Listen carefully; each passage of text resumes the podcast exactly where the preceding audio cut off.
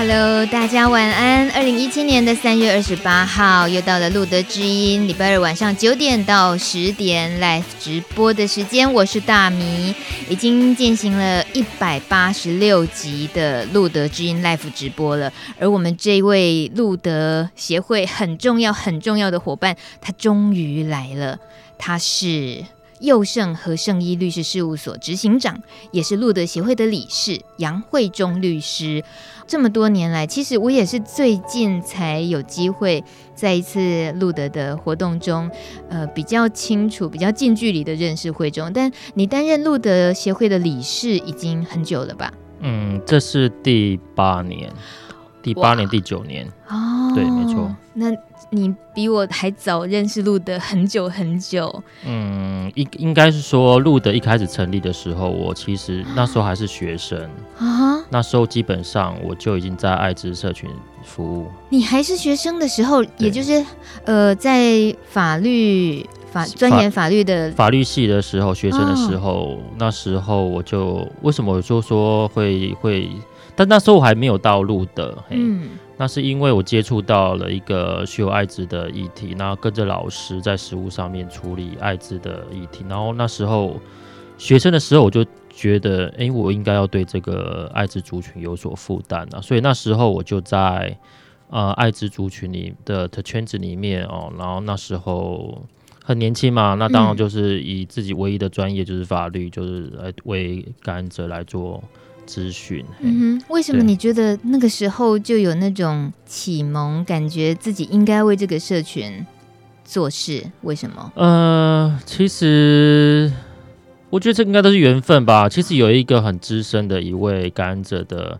前辈哈，嗯、那他也他也那时候跟我聊一聊，他觉得我很特别，因为在那样的时呃学生时代，大家就玩社团嘛，要不然就是吃喝玩乐。那时候，因为我有这样的感动，然后我愿愿意来花这时间吼来做这事情。他觉得他他的他他给我的一个说法啦，他他觉得这就是我的负担了，就是我这是我人生的一个使命感。嗯，对，他是他这样观察我了。那我觉得好像是原因是因为因为这么多的弱势族群，为什么我挑感染者？嗯哼，那。我觉得也没有什么特特别去去描述啦，我我只能说感染者在在当时啦哈，我觉得让我很亲身的经验看到，就是他是比弱势还要弱势的的族群嘛。嗯、那毕竟我本身又是法律的专业，我觉得这一块也许法律。毕竟就是在帮助弱势者嘛，那也许我在这个我的专业里面的训练，也许可以在帮着族群做一些事情。嗯，所以路德今年成立二十年了，我觉得啊、呃，我觉得还蛮特别的。想不到我已经在这个圈子里面，其实还蛮久。哇，所以掐指一算，你说的求学时期。就是大概就是二十年，大概我，我们要推算你的年纪啦。那但是我们因为知道你说那时候可以感觉得到感染者是弱势中的弱势，所以是在等于是艾滋的这个议题在台湾刚开始也没几年，所以你那时候就已经开始接触，也甚至于会了解到有些感染者在法律上的处境。对，没错。哦，其实很多人其其呃，可能比较新的感染者哦，可能都忘了，其实曾经我们在台湾有血友艾滋这样的一个事件发生。血友艾滋，其实就是拜拜尔药厂哈，他们本身他们他们有做一种凝血制剂哈，是呃给白血血友病患，嗯，血友就是他们本身在他们的凝血功能是有点问题，他们所以他们常常一段时间要去做输血，对，但是因为当时的技术不知道嘛，所以后来发现这个血袋里面其实有艾滋、艾滋、艾滋病毒，然后没有、哦、没有没有消毒，嗯、然后后来就让呃蛮不少的人哈在台湾就发生就是输血感染的事情。嗯，我就说这件事情后来就是呃很多感染者有向药厂提出诉讼。嗯，我就说因为这件事情也让一些法学界的老师。那时候也关心这个议题嘛，所以我说我就说在那时候的时代，其实好久了，大概二十年前，哇。我都不敢 不敢去算我自己的的那时候。不过我就是说，嗯、那时代你看这么多，因为科技也不太进步，也不知道发生什么事情，然后很多的一些，如果按照现现在的我们的观点来看的话，其实就是善意的，它其实它是一个基因为我们都很很多人会标签化感染者，他们就是啊，或是可能是有怎么样道德谴责，但是问题是。在那时代会发现有很多的感染者是因为输血，那本身、嗯、他们本来就血有病患，本来就已经够可怜了哈，嗯、但是又偏偏又感染艾滋，对，嗯、哼我就说那一件事情，我让我觉得说，哎、欸，原来真的世界上里哈里面哈真的有一些人真的是连要发声的机会，或者是说他莫名其妙自己本身这么弱势，他怎么会有这么倒霉，嗯，受到这样的一个。就是医算是一个医疗疏失跟伤害啦，对。不过后来这件事情说真的，我有参与了一段时间呢。那当然，当然后来这件事情有点不了了之，对。但是我很多是故事可以说啦，也许我就先点到我这个过程，嗯、也许。可以让大家知道，就是说，从路德开始，基本上我就在呃艾滋社群里面来做一些帮忙做发声。但然后来陆陆续续自己越来越成熟，然后越来越在呃社群里面有专业上面的提升啊。嗯哼，对，所以还蛮多蛮多呃认识我的感染者，基本上都算是比较资深，反而可能比较资。哦这几年的朋友可能比较不认识我，对。嗯，可是你还是会在自己的呃律师事务所的这些营业呃，可能面对接到的案子里面，会是有很某个比率是大家会知道艾滋这方面的纠纷是要找你吗？呃，其实不尽然呢，原因是因为第一点可能跟跟领域还是有关呐，因为本身我的。嗯专业领域是医疗公法，就是医疗医疗领域医疗法里面的公法组。所谓的公法组就是专门研究呃行政法宪法这个领域哈，就像最近的大法官释宪，或者是这都是我们的领域，就是谈行政法跟政府机关或者是国赔这一方面。嗯，但是感染者碰到的问题，其实常常跟公法领域比较不多不多，反而是民刑事的案件比较多。嗯，包括比如说我们最近在在在吵的就是说。呃，是不是要呃艾滋感染者去刑化的问题啊，或者是那个血液检测的问题？嗯，其实这比较是刑法的领域。嗯哼，所以我就是说，呃，不见得感染者朋友都都知道要来找这一块了，因为而且说这现在目前很多律师，我在想，大概台湾百分之九十将近一。百哈，但不会到百分之百，我不敢讲，但至少百分之九十五吧的律师应该都能够接受感染者。哦、嗯，这有点我蛮缺的，原因是毕竟我们的训练本身对这一块人权本来就应该要保障，就好像、嗯、呃最近在谈的婚姻平权的问题啊。包括不管是呃律师或法官，几乎清一色，但是还但是还是有一些人不能接受婚姻平权，嗯、但几乎百分之九十五的呃法律人都能够接受，所以我就是说在这一块，所以感染者不见得一定，但是很多感染者会跟我讨论或者是一些请教一些相关的一些问题啦。对，因为以就医方面，我们有时候朋友常常会。这个很婉转的问看看有没有友善医师的名单，所以如果说感染者在法律案件方面，或许也会好奇，那律师界有没有一份类似这样的名单？可是现在从惠中律师您的口中说出来，台湾几乎是百分之百都是。对，但是呃，像我们在刚刚在进节目之前也有聊过嘛，就是去年呃关于国防大学阿里的这件事情嘛，嗯、那这件事情其实我本来。呃，我不太了解这一件事情的后来的发展。不过，因为我比较了解，已经已经是比较末端了，甚至已经后来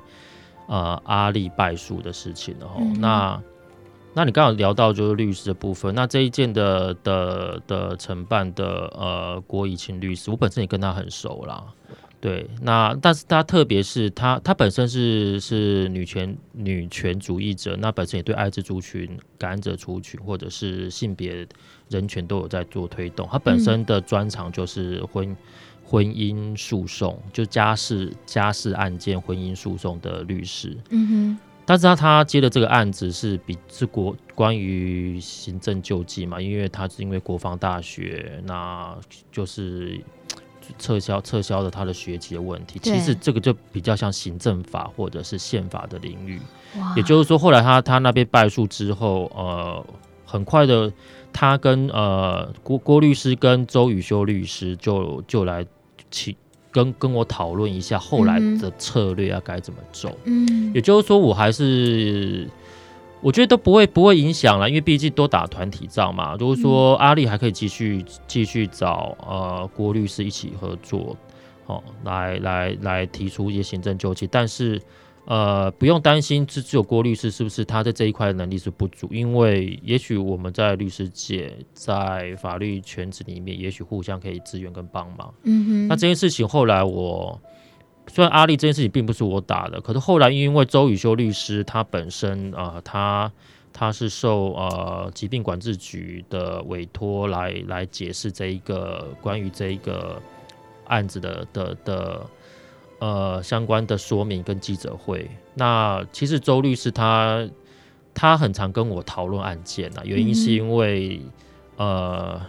我的我的行政法的案件处理比他多，嗯、对，所以他也毕竟我我也我也我也算他的前辈了，所以他这件事情他也很小心处理，看我该能不能给一些建议。那那时候我也帮忙去发了一些新闻稿，那媒体也当中的参与，嗯、所以我要说就是。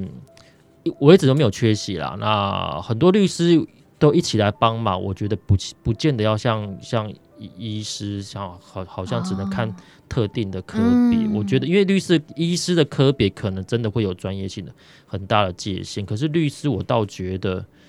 这当中我们的互相合作，哈，跟社会议题的参与，还不是只有打诉讼。可能我们另外的策略是要让民众发现这个议题。哦，那因为我也我也。我也说，呃，我在当中后来因为发了几次新闻稿，也提供了一些建议，甚至我那时候还有一点还不到强强强势，但是那时候我很清楚的点到，我就觉得，既然行政救济的话，本身，呃，国防部跟呃国防大学的。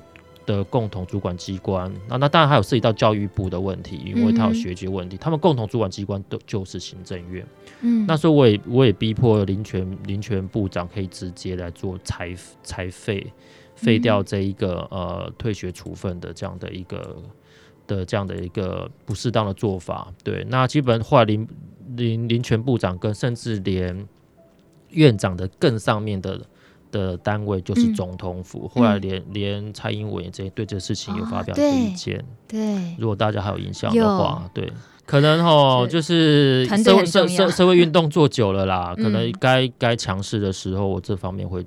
嗯、也不是说我我我很强，这是只是说就是说，因为我们是站在对的一方。嗯，如果说不对的一方，说真的，我也不敢帮忙说话这么大声啊。但毕竟有一些事情，我真的觉得。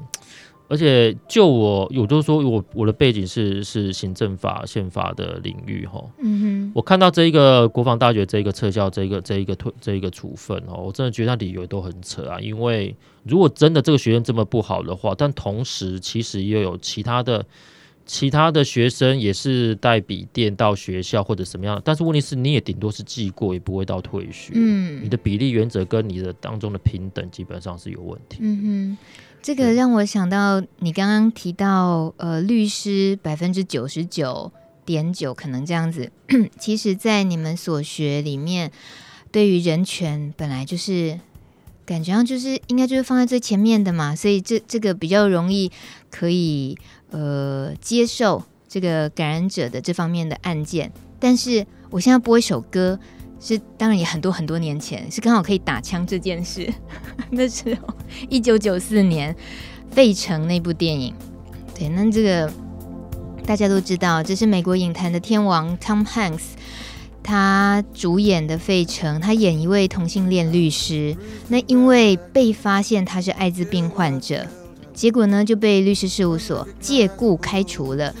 而他呢，就愤而决定自己挺身而出，争取自己权益。这部电影就这么简单，在讲这整个过程。而这个作品也让汤姆汉克第一次得到奥斯卡最佳男主角奖。我们现在听到的是，当年电影公司找来了美国摇滚天王布鲁斯史宾斯汀 （Bruce Springsteen），他谱写主题曲。来演唱，那这首抒情摇滚，我们可以听得出来，它有一点忧郁的这种编曲的气氛，而布鲁斯他也唱出了男主角他内心的彷徨与低落，所以只有在那样子早期的年代，会是律师自己解雇自己律师，那那时候所谓的人权，我想应该跟现在我们觉得认知的或许又不太一样。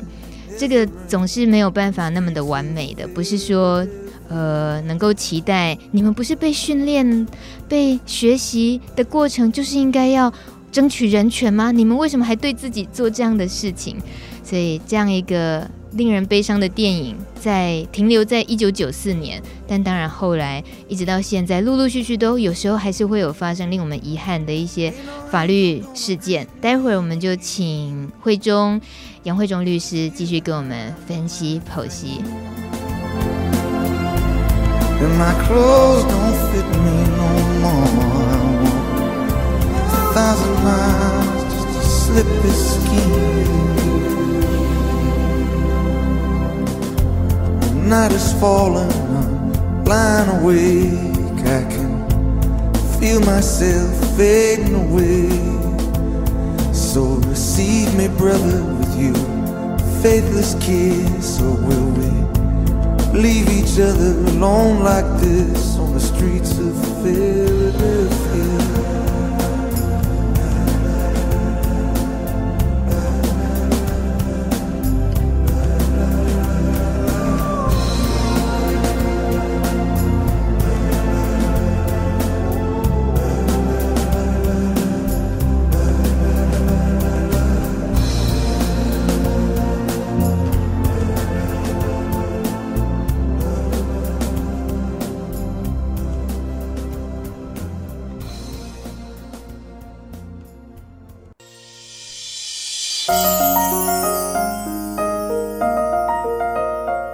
大家好，我是马修。我曾经听过一个农夫分享的事情，啊、呃，他说，你有的时候做一件事情不会第一次就看到效果，就像他们在种东西，有的时候你种第一次的时候，它其实会是有可能会失败的。但是你知道你，你你如果有去做的话，它虽然种失败，可是它会变成你土地的养分。然后如果说你在种第二次的时候，就算失败了也没有关系，因为它还是会变成你的养分。就像我们现在正在做的事情。呃，我站出来讲话，也不会是一次就会成功，或者是一次就可以影响到所有的人。那所以说，我们必须要不断的尝试，而且不断的去做。等到有一天这个肥料堆得够厚，或者是说你今天你累积的能量够了，那你今天站出来讲话就会才会有分量，你才能够影响到你想要影响的人。就像他那个土地里的肥料，你今天够厚的话，你就会种出来你想要的东西。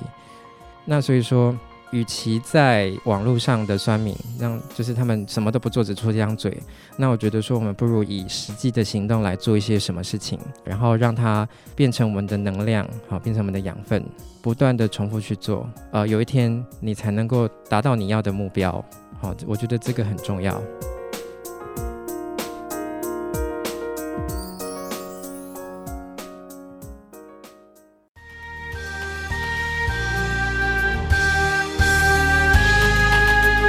九点二十分，你正在收听的是路德之音 Live 直播。今天我们邀请的是佑圣及圣一律师事务所杨慧忠律师，同时他也是路德协会的理事。慧忠今天。在现场，我们虽然讨论了比较严肃的法律议题，但如果说朋友们自己有亲身经历，或者是有一些相关的疑问，不管是器官捐赠的捐血这方面，或者是在你就医啦这方面一些遇到的状况，想要问杨律师的话呢，欢迎都可以在这个时候跟我们同步在路德知音互动，那也就是在路德知音的节目官网留言板留言就可以。可以了。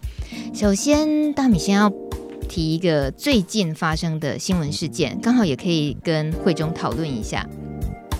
前阵子，《洛杉矶时报》报道了加州民主党的参议员，他们发起一个提案，要把艾滋病患没有告知病情的情况下发生危险性行为的这样子的呃事件呢，降级为轻罪。也就是在加州的现在的法律里面，其实是属于重罪的。而民主党议员认为应该要减轻刑责，同时他们也呃提案，对于捐精子啦或者捐血的人要纳入这适用范围里面，因为他们觉得对于艾滋的污名是无法减轻及消灭艾滋病的主要障碍，而重罪这当然就是也是一种污名的结果。当你将艾滋病入罪化，或者说污名化艾滋病患的时候，事实上就等于鼓励人们躲在暗处，不接受检测，也不愿揭露自己的病情，也不会去寻求治疗了。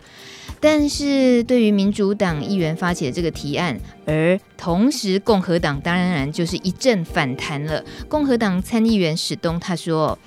使他人面临了足以让人生遭逢巨变的疾病，应该还是重罪啊！尤其现在的法律让那些从事危险行为以及危及他人性命的人负上责任，这当然是应该继续执行的。或也有呃共和党议员认为说，违背他人意志造成他人一辈子的巨变，这种行为应该视为重罪。所以。究竟这两党这么样 完全不同的这种立场，到底这个提案、这个修法在加州有没有可能实现？我们还得继续观察。不过，看看我们自己台湾现在目前的法律，我们是呃内容是哦，如果知道明明知道自己是感染者，而隐瞒了与他人来进行危险性行为的话，或者是共用针具的话。导致别人感染的话，要处五年以上十二年以下的有期徒刑。请问杨杨律师，五年以上十二年以下，这算重罪还是台湾的情形来看？OK，我简单说明一下哈。其实我们现在目前的这个艾滋条例啊，它的呃五年以上十二年以下的有期徒刑，其实就是刑法的重伤罪。重伤罪就是呃使人在呃就是有官能上的缺陷啊，或者是无法无法呃治疗哈，就是无法平复的一种一种健康上的损害，所以就认为是呃非常呃是一种损害的一种一种一种样态嘛，所以说在这个五年到十年以下，其实本身就是其实就参考就是刑法的重伤罪。嗯。那如果聊到就是说，像目前这一个美国这样的一个事件啊，跟台湾，其实台湾也没有太慢。如果大家呃还认识了一位叫做陈一鸣老师啊，对，对，那本身我很特别啦，因为我后来因为我对艾滋议题有点兴趣嘛，所以说后来我研究所就跑去阳明念书。他现在是立法委员，对，没错。陈一民，对，那我跟他其实在在研究所的时候，那当然有很多艾滋的一些知识是从他这边来的。也就是说，我本身对艾滋的正确认识，基本上已经不不太像是一般人了，因为毕竟我有受到良好的艾滋病学的训练跟学术上面的讨论了哈。那陈一鸣老师本身跟他有一定的互动关系，跟他现在当然也很重要，是他现在在担任立法委员。那去年去年底的时候，那他也觉得说他想要提一个修法。哦，对。那在去年底的时候，其实去年跟今年，我跟他我去跑了立法院好多次了，因为他也觉得说，因为要跟其他的一些法律界哦很难聊了，原因是因为要从头教他艾滋病的知识哦，然后再来谈法律有点慢。那当然，他就后来发现，那干脆就直接找我去去他立法院聊嘛。那当然，我本来就跟他认识，那我看我能不能提供一些相关的意见。那我就先把最近的状况先先说出来。为什么说我们台湾不会太慢？原因是因为，呃，因为陈明老师现在在立法院嘛，吼。那呃，我前几天就这个礼拜而已，吼，在前天的时候就就后来看到立法，因为我这这因为从去年底到今年，呃，一月、二月、三月，我我好几次都跑。都呃，陈一鸣老师有邀请我到他办公室里面聊一聊法案的事情。后来他到这个礼拜，我看他正式有提案了。嘿，哦、那嗯，不过听众朋友朋友听看不到我现在目前手手边的法案，不过我可以让让让大米看一下，就是说，嗯、呃，在在在这个礼拜而已哈，就是立法、嗯、那个主要是陈陈陈陈一鸣老师呃，立法委员他做一个提案，就是关于。刚刚呃，大明有提到，就是说，我们关于这一个刑度的部分，他觉得要做调整。嗯，啊，另外一点，他不是只有修这一条哦，他其实还有另外一条，就是关于我们捐呃捐血跟呃器官捐赠的部分，他也认为要一并的做修法。嗯哼，也就是说，当然我们现在没有还没有过嘛，只是至少我们发现就是哎。欸呃，立法委员哦，有有人愿意帮我们发声。他本身，而且说真的，陈一鸣老师，我后来发现，以前其实我我、呃、就是我们在路德或者在我们民间组织啊，基本上都要把立法委员教懂。因为不是讲讲法律的问题，因为他们他们他们是立法的的的主要的人员，因为他们立法委员嘛。但是问题是，他们卡在问题是他们对艾滋病很多的一些误解，嗯，所以很难教。那我觉得陈一鸣老师是一个很重要，对于对于我们艾滋族群里来来来来角度来来看的话，因为他不用教，他不用教，甚至有些东西哦，他甚至还会纠正我他最新最新的一些，不管哈检测的方法，或者是我一直就是说，这个是很重要的的一个人在在立法院里面。那我很庆幸，就是现在目前他当然本身他他现在党派的关关系，他现在目前联署人大部分是他同党派的人，但是我我要跟大家报告一下哈，大家不用太担心，因为现在目前看到虽然说都只有他们就是陈明老师的国民党的相关的立委来做联署，但是事实上我从我侧面了解啦，因为我跟呃呃民进党的几位立法委员，包括林静怡委员，那那我跟他聊过聊过相关的艾滋的法案的这个修法问题。那我很庆幸是像像林静委员本身他自己也是医师嘛，嗯、他自己就说 OK 以以后这种事情哦不用再跟他说了，嗯、他都支持。是关于性别、关于艾滋的问的的事情哈，人权问题，嗯、他就说你你不用找我，你你应该去找其他不支持的立法委员。哎、嗯，我还蛮感动的，就是说哎，好像好像我们在在接纳跟我们现在的立法院的生态，其实对我们感染者朋友是有一点。有利的，嗯、就也就是说，现在跟大家报告一下，目前陈老师已经送出了这一个提案书了。嘿，那我们跟加州同步，还不到同步啊，因为毕竟，哎、欸，不过加州他也还提案了，他们也是提案呐。对我就说我们我们也是这个礼，我们这个礼拜提啊，嗯哼，但是我们会不会过关不知道，但至少我们可以对于有些议题哈，就是确实在，因为为什么想要修法，表示是在前。之前的立法委员定出了这个法条，而且用重伤罪来来处以刑责啊。嗯、基本上哈，如果真的对了解艾滋哈，说真的，甚至不要讲说艾滋啦，其实对于这种立法结构，基本上就有一点问题。而且他还还不是只有重伤罪，他未遂犯要罚。啊哈，对，也就是说，呃，这方面我也常跟一些哈法律界的的的。同业或者是刑法界的老师有聊过这个问题，他们自己也都觉得很奇怪。原因是因为未遂犯的话，要对犯罪的的有可预期性哈。嗯、那也就是说，他如果明知自己是感染者的部分，那表表示他是故意嘛？当然我，我我我同意啦。呃，我们现在目前完全去刑化是真的是有点困难，但是问题是，呃，如果如果真的有人故意的话，当然我们。其实也不用到到艾滋条例，基本上刑法就可以做做处罚了。嗯哼，对。可是那个故意的认定不是也非常难吗？当然啊，那是一个很吊诡的事情。原因是因为故意，那那我可以装作我自己不知道嘛？这个你很难举证嘛？嗯、就是说你自己明明就知道你是感染者了，或者今天老有一个刑法界的老师有问我，我们有讨论这这一条哦，他自己跟我讲，就是说那如果碰到有人的状况是，他以为自己是。但事实上不是。啊，但是那就就客观上面根本就你就不是，但是你以为你是感染者，但是因为你你也出了这一条，然后你自己自己遭了，嗯哼，对，这你看就是一个很好玩的问题，但是问题是他他再怎么样跟别人发生危险性行为，也不会传染给他的，嗯、他以为他自己是，但事实上不是，也就是说这当中的法条的结构很很有很深的道德偏见，嗯。对，其实很多一些立法结构的问题啊，这个我也不跟大家多说，怕大家睡着。嘿，也就是说，基本上老师他他，因为毕竟呃，陈一鸣老师本身就是艾滋病学的专家，是。那毕竟他现在目前希望在立法上面哈，能够能够帮大家来做一些改变。我觉得这个我们继续的努力。那我在当中，诶，如果可以的话，然后当然也尽可能，因为毕竟我也在艾滋社群里面帮大家发声，有可有机会的话，我觉得帮帮。当做传声筒吧，嗯，把一些感染者需要，或者是说，在我自己的专业立场里面，觉得真的法规上面有怎么样更好的修改，我觉得我们一步一步来了。对，我当然不不可能想说一次到位的去刑化，但至少我觉得刑度真的是有可争议的空间，包括连未遂犯我都觉得有有还有讨论的空间呐。嗯，在。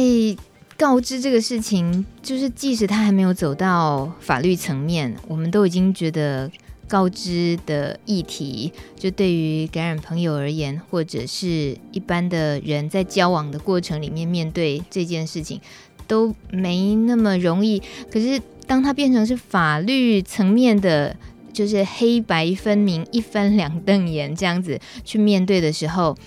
有没有什么是在我们自己的立基点上是最有利的论述呢？就对于我们觉得这件事情应该要除罪化，我最有力的论述哈，嗯，我比较简单，我想我我想用公共卫生的角度来谈，原因是因为哈，嗯、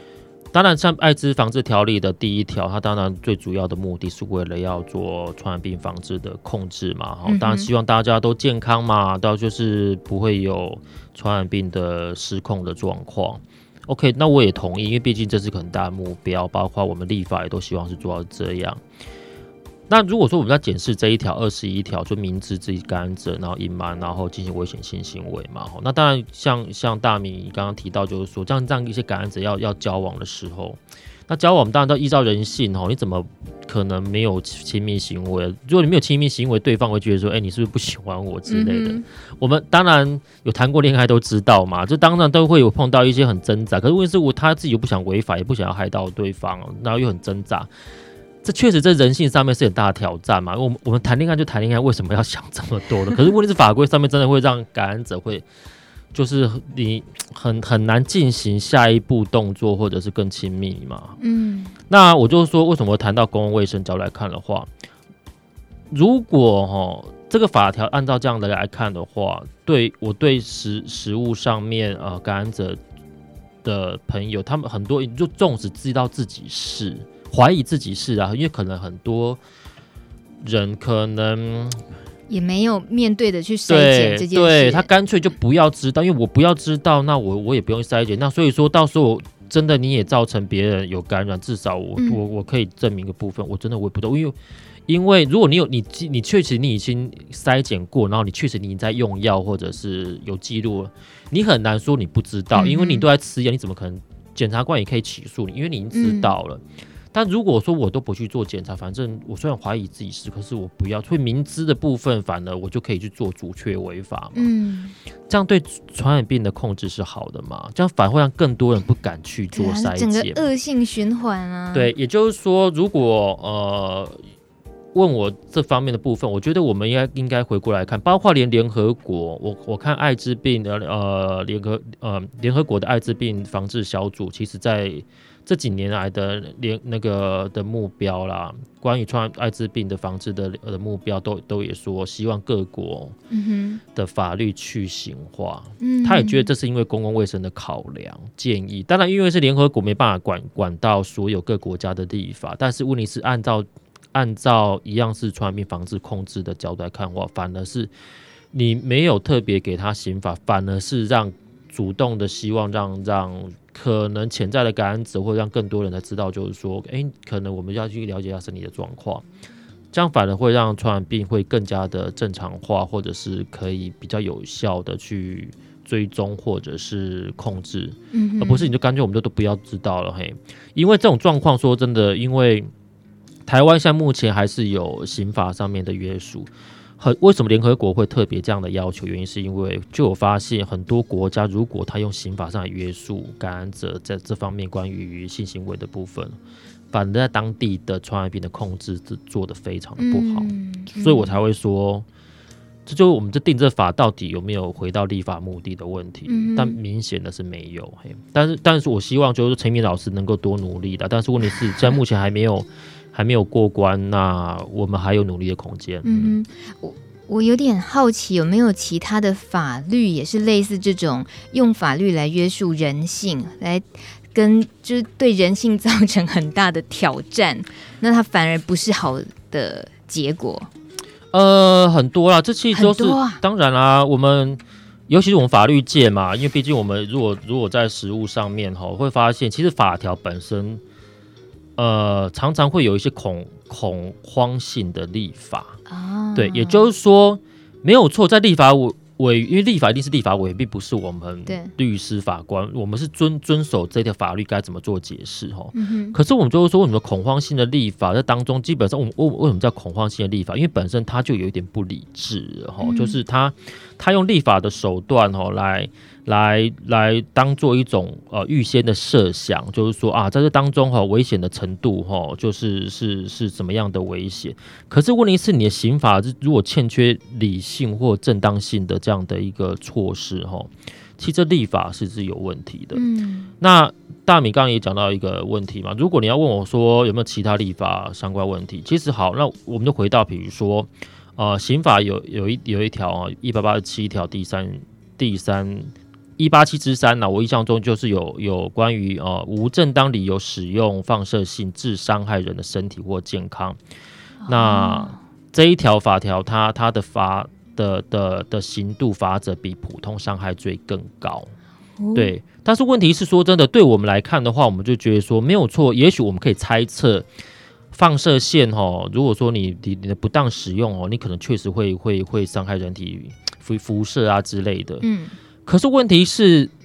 它一定会比伤害，因为你你有这一条特特别法，但是你原本就有伤害伤害罪的条，那你的刑度比伤害罪还要更大，理由是什么？嗯、那也许在在立法者他的一个习惯哈，他可能会就是说。反正我不管了，反正我用刑法哈，能够能够来恐吓民众哈。你别你如果要如果要碰到那种放放射性的东西哈，嗯、对，你就不要给我乱放，然后伤害人的身体或健康。可是这种抽象的概念，是就是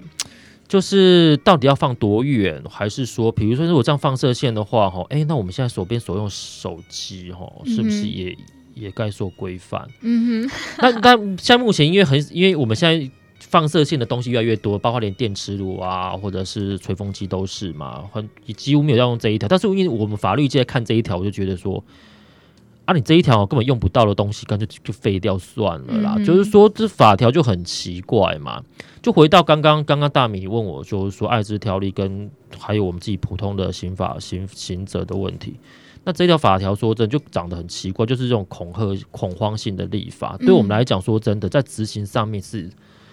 法律法律人，我相信连法官在在在裁定这样的一个适用这样的法律，都会觉得其实刑度好像有一点奇怪。嗯哼，那这方面的案件，惠中你也接触过吗？也接受过，就是自己被控告，然后以因为是感染者的身份而造成对方感染了，然后对方来告他。那这样子通常能够有的结局，以目前台湾的状况。其实现在目前哈，我自己看到都是大部分是不起诉啦。也就是说，不起诉原因是因为你有点，你让让检察官或法官有点难认定。现在目前，因为他他整个的法条结构，第一点要明知嘛，哈，就是要知道他自己是感染者，那加上要特定的性危险性行为，也就是说，如果因为如果说你是有安全性行为的话，你也不会触犯这条法条。然后再传染他人嘛，也就是说，它有三个结构：明知感染感染，然后然后要特定的危险性行为，然后再加上传染于他人。嗯嗯，对，那三个三个有才会才会有嘛。那我们现在我之前也有碰到一些实务上面的法院的判决，然后就是说，就是确实我碰到的是两两个都是感染者哈啊，感染者但但另外一方。他自己也是感染者，但是他后来去告另外一方的感染者，原因是因为，因为你自己都感染者，你还还还危险性跟我发生危险性行为哈。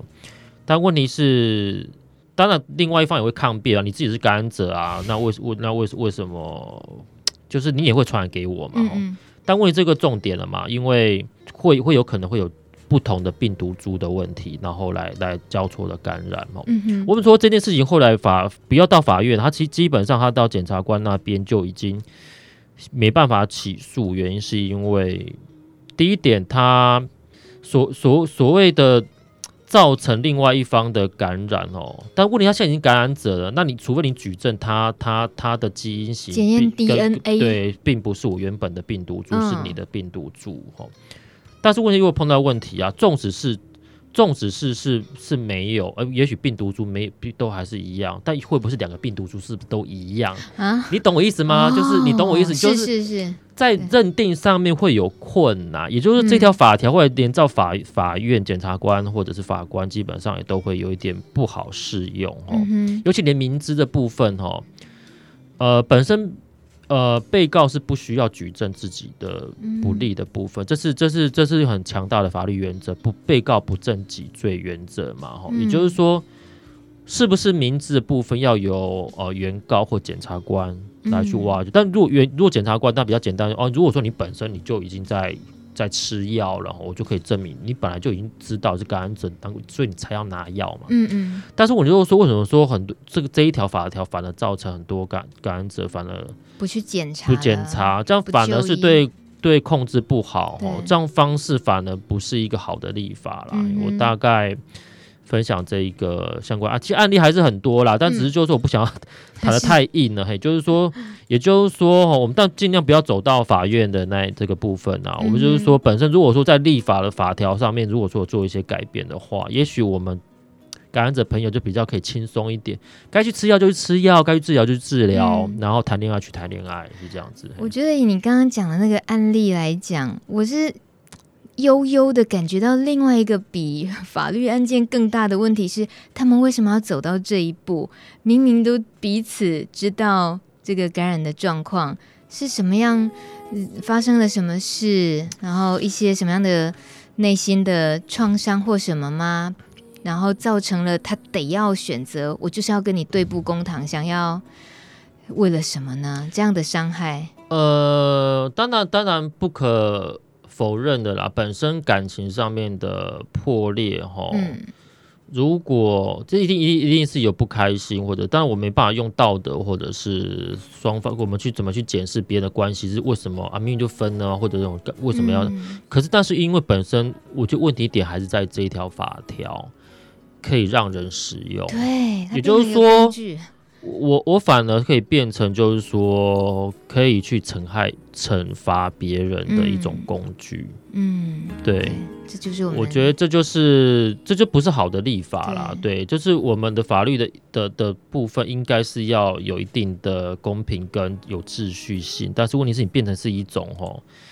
反而是让让让人让人呃施行他的暴力的手段，这个反而是一个不是好的法条。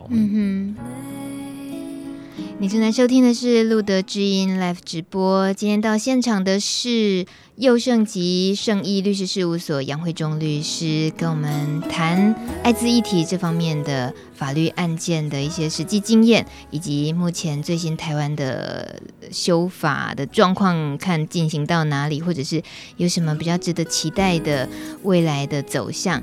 待会儿还要继续聊聊器官捐赠跟捐血这方面的一题。听到这首歌曲，温暖疗愈一下，就是 Alison c r o s s 名字有点难念，Baby Mine。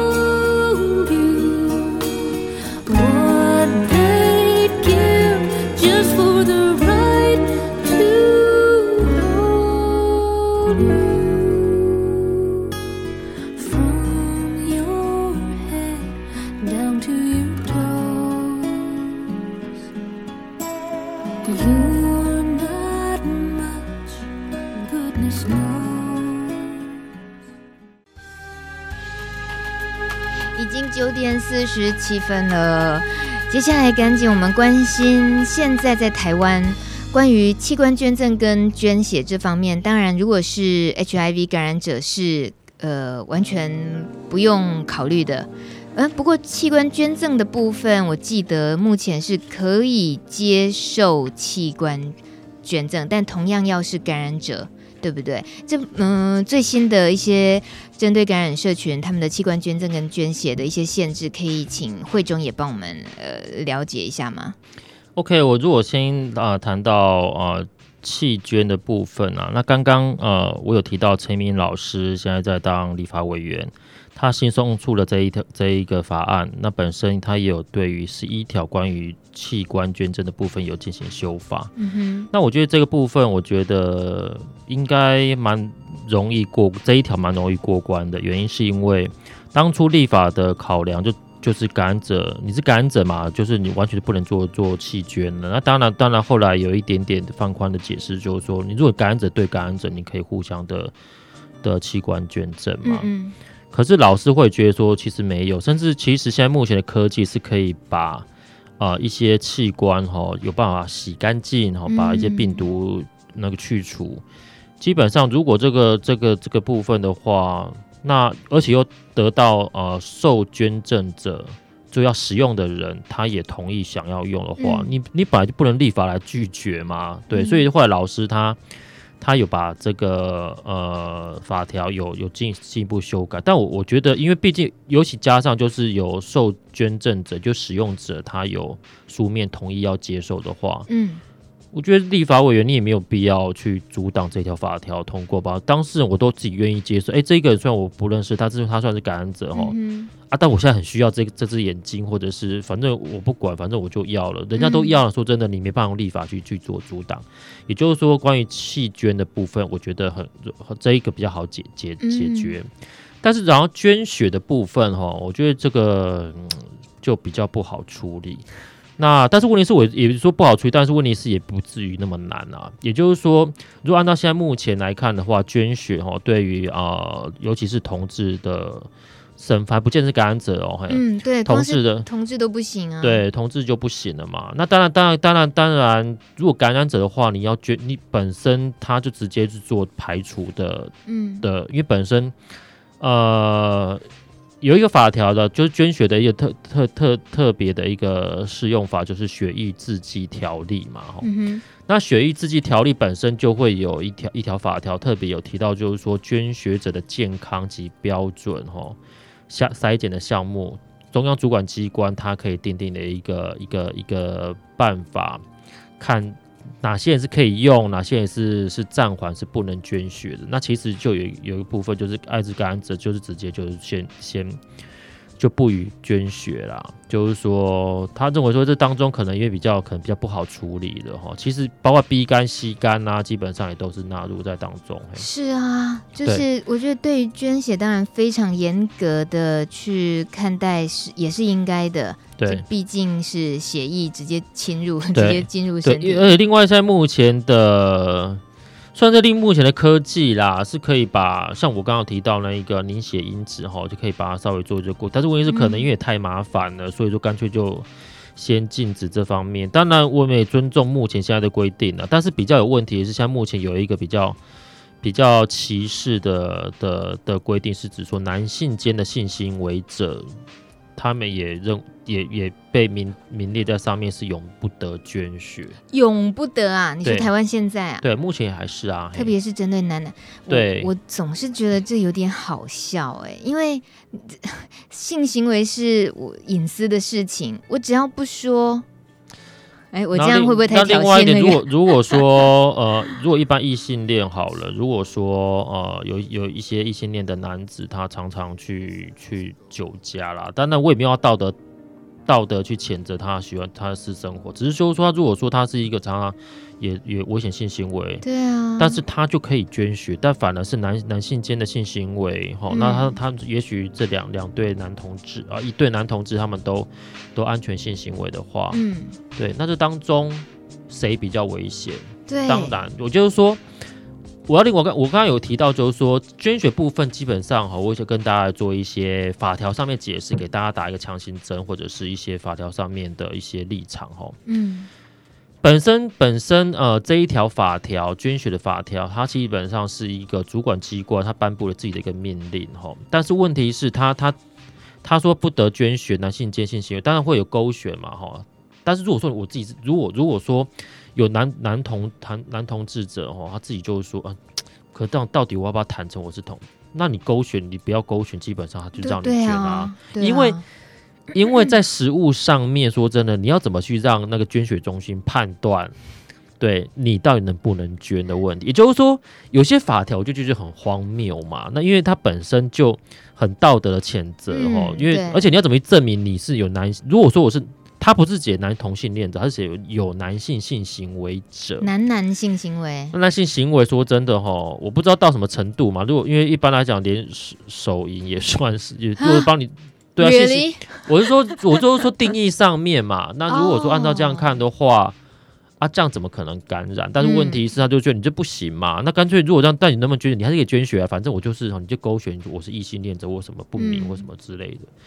他也拿你没辙啦，而且而且另外一点，我要另外表示说，哦，其实不是有台湾，其实全世界都有相关的这些立法，嗯，包括连英国在二零一一年就已经把把永不得捐同呃男性就是男性间的性行为。永不得捐血的这个规定已经开放了，包括加拿大啊，甚至甚至呃很多澳洲一些欧美国家啦，基本上都进行开放。但开放也都不是说永久就可以捐，他们只是说，比如说你五年之内、嗯、或者一年之内没有发生男男性行为。哈，可是我就觉得说，如果你要执行这个法律的话，吼，你要怎么证明呢、啊？对啊，就是说我这五年真的没有吗？或者是？哎、欸，我这有一些立法，真的就是觉得说，哈，很，嗯，这给自己找麻烦，对啊，怎么可能去实践这件事情？所以它只是凸显了歧视跟对刻板印象。所以，但是好，那如果说不管是国外目前碰到状况，包括台湾，台湾现在还还就是永永久是不行啊。哈、嗯，我们大家可能还是希望，比如说，但有些人希望把这个这个这个这个这个命令改改变嘛，是不是五年？我看那个呃。呃，我们现在一个很友善的一个的一位医师，现在当当为那个疾病管制署的副座嘛，罗义军医师，他自己也说，哦、看他在他的位任内之内，是不是能够努力，能够放宽五年之内的的可以捐血嘛？嗯、可是说真的啦，按照我看到法条结构哈，你五年五年没有没有性生活，对，那你要怎么证明这一个人有没有哦？不过另外一点，我要就是说。法条上面是算是这样讲哈，如果说你你后来你还是因为这样去捐血，嗯，你也不会有法则啊，因为法条根本没有法则，嗯哼，你懂我意思吗？对啊，因为因为血这个血液制剂条例，它本身规范的是就是给一些捐血中心哈，你去筛检筛选哪些人是可以捐，可以不可以捐。可是如果说你你也真的去捐了。或者你隐藏你自己的身同同志身份，或者是有性行为的次数的身份，嗯哼，你也不会怎么，因为没有法则啊。所以，请问杨律师，您是在告诉我们，现在就是一个灰色地带，大家如果觉得有捐血的热情，还是勇敢的去捐血，对不对？也，也是，就是说哈，就是法律上面，我我我我们当然没有乱教乱教别人法律上面的解释啦。不过就是说，当然问题是让感染很多，我相信让很多一些呃，尤其是男同志者很多不舒服的地方，原因是因为，哎，那你这样。感觉好像对我有点排斥哦。嗯，当然，我我们回过来看，因为因为这一个这一个命令是从啊民国八十四年颁布的，民国八十四年，可能现在很多的听众可能还没有出生。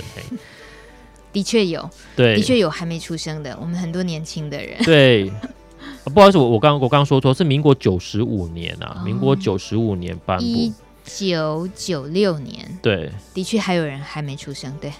也就是说，在这当中哈，就是很已经很久的的颁颁布的法令，基本上它的不管是科技或者是基本上要重新做一些修正啊。我的建议是这样，反正我给大家一个最简单的一个一个一一个现在目前的一个知道自己在法律上站住了脚的立场，就是说，就是各位朋友如果说去做。呃，捐血哈，如果说你自己没有，你自己隐藏自己同志的身份，或者是有性行为的身份，其实也不会怎么样。嗯，原因是因为本身在在血域，因为说真的不是只有针对，因为在呃捐血中心，它不是只有针对感染者，是就不是针对同性恋者是不是有 HIV 的问题，因为可能还有 B 肝嘛，或者你本身这个血袋本来就要重新来做一个。检测或者是安全安全上面的考量，嗯、对，也就是说，这部分现在已经都做的很完善了，在就是医疗的这一端，就是对于血液的呃安全性这些，之前今年也曾经发生过一个很很污名的新闻，就说某人因为长期捐血，后来染上艾滋，结果就逼得机关署也是要赶紧跳出来澄清，没有，就这已经几年来了，没有发生过这样的事。那那个当事人他竟然会这样说。